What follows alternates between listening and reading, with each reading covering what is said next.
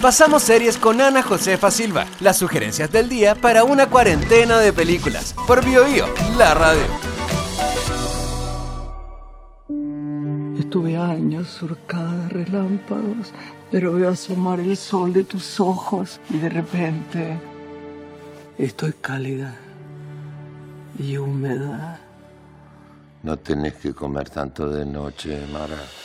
En 2019, a 10 años de haber ganado el Oscar con El secreto de sus ojos, Juan José Campanella estrenó una comedia desopilante, de un agudo humor negro y abundante sarcasmo. El cuento de las comadrejas.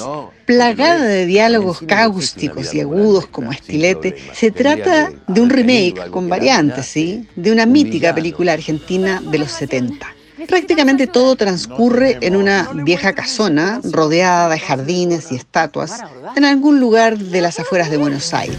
Sus habitantes, una antigua diva del cine, su marido, que alguna vez fue un actor mediocre y que ahora está postrado, y el director y el guionista de sus películas. El trueno en el momento justo, ¿podés creer? Lo pones en una película y no te lo cree nadie. El precario equilibrio de esta suerte de familia, donde conviven fuertes egos con una disimulada decadencia, se rompe cuando aparece una joven pareja con una curiosa propuesta. Porque hay secretos importantes que han sido celosamente guardados en esta casona y nada es lo que parece.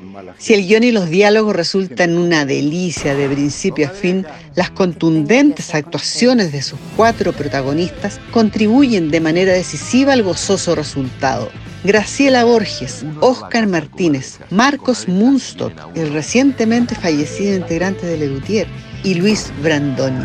A ellos se acoplan a la perfección Clara Lago, la española de ocho apellidos vascos, y Nicolás Franchella. El cuento de las comadrejas se puede ver en Fox Premium. Es muy buena y muy divertida quedarse en casa y compartir las sugerencias de Ana Josefa Silva. En Bio, Bio la radio, en buena compañía.